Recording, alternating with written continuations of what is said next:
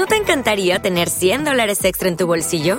Haz que un experto bilingüe de TurboTax declare tus impuestos para el 31 de marzo y obtén 100 dólares de vuelta al instante. Porque no importa cuáles hayan sido tus logros del año pasado, TurboTax hace que cuenten. Obtén 100 dólares de vuelta y tus impuestos con 100% de precisión, solo con Intuit TurboTax. Debes declarar para el 31 de marzo. Crédito solo aplicable al costo de la presentación federal con TurboTax Full Service. Oferta sujeta a cambios o cancelación en cualquier momento. Hola, hola, hola amigos, amigas, ¿qué tal? ¿Cómo estáis? Espero, espero que muy bien, la verdad. Yo, bueno, estoy súper, súper contento, súper satisfecho. Os estoy grabando este pequeño audio desde Islamabad, la capital de Pakistán.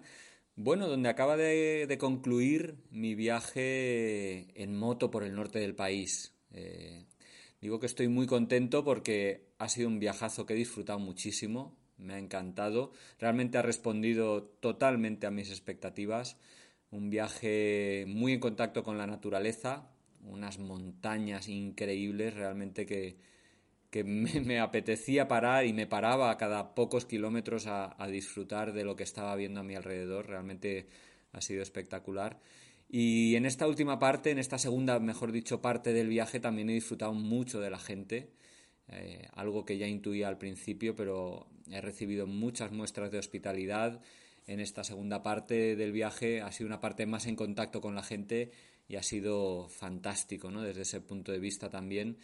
Y, bueno, he cumplido pues un sueño, un sueño, como decía en el podcast anterior, de, desde hacía muchos años, ¿no? Porque recorrer la zona norte de Pakistán, mucha, mucha de la cual en su día eh, perteneció o formó parte de la ruta de la seda, pues para mí ha sido pues algo muy importante, mm, muy, muy ilusionante y, que bueno, no, no, diré que cierra una etapa, ni mucho menos, pero sí que era una, una de las zonas que me quedaban muy pendientes de toda Asia Central y, de, la ruta de la seda, porque como ya expliqué en el podcast anterior, eh, si, si, eres socio lo podrías, o socio o mecenas, ¿no? o apoyas económicamente este podcast, ya sea a través de Evox o de la plataforma Patreon, pues los podrías escuchar entero y ahí, ahí explicaba pues cómo, bueno, eh, uno de los ramales principales de la ruta de la seda eh, unía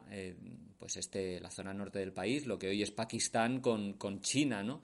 Con la ciudad de Kashgar, a través de, las moles del Karakorum, que es una, preciosidad y una barbaridad, ¿no? realmente sobrecogedor las montañas de esta, de esta zona.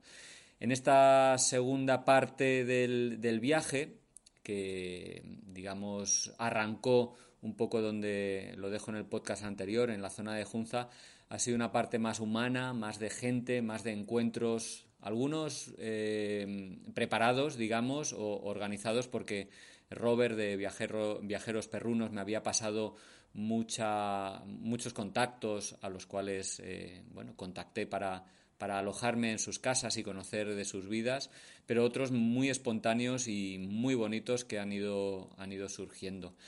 Te voy a hablar un poquito de, algunas experiencias que ha habido muy bonitas, algunas anécdotas.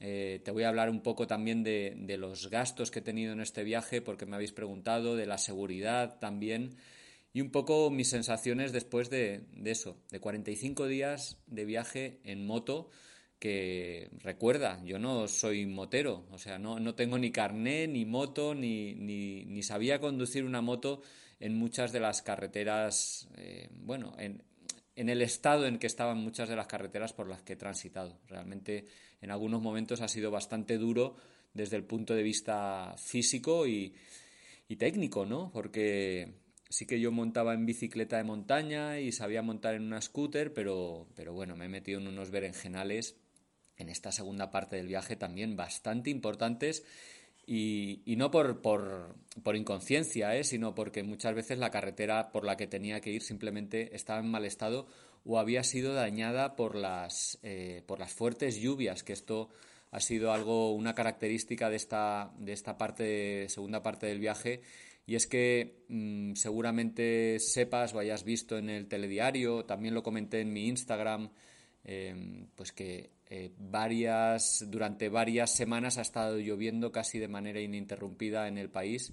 En la parte norte no afectó demasiado, pero en la parte centro y sur del país ha causado unas inundaciones con miles de desplazados, cosechas arruinadas, animales muertos.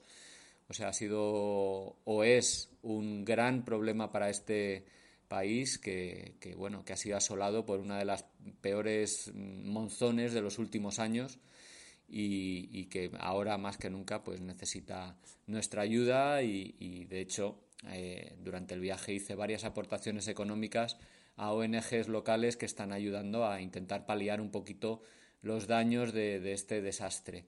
De hecho, allí en Pakistán muchos me decían, dice, es que es muy injusto, ¿no? Porque Pakistán apenas ha contribuido al cambio climático y a, estas eh, fuertes lluvias que, se están produciendo por, sobre todo por culpa de, esta, de este calentamiento global y, en cambio estamos sufriendo muchísimo las consecuencias. Y es verdad que Pakistán es uno de los países que más, eh, según los estudios, pues que más va a sufrir el cambio climático. ¿no? Un país que ya de por sí es muy pobre eh, y que está muy hecho polvo, aunque bueno, aunque tiene sus clases medias y sus clases altas también y, y sorprende ¿no? verlas, pero, pero que va a sufrir bastante y, esto es algo que la verdad no me esperaba cuando me fui a Pakistán, que fuera un país tan pobre y tan hecho polvo como me he encontrado. Es verdad que he ido a zonas remotas, aisladas, de montaña.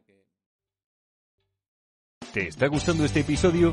Hazte fan desde el botón apoyar del podcast de Nivos. Elige tu aportación y podrás escuchar este y el resto de sus episodios extra. Además, ayudarás a su productor a seguir creando contenido con la misma pasión y dedicación.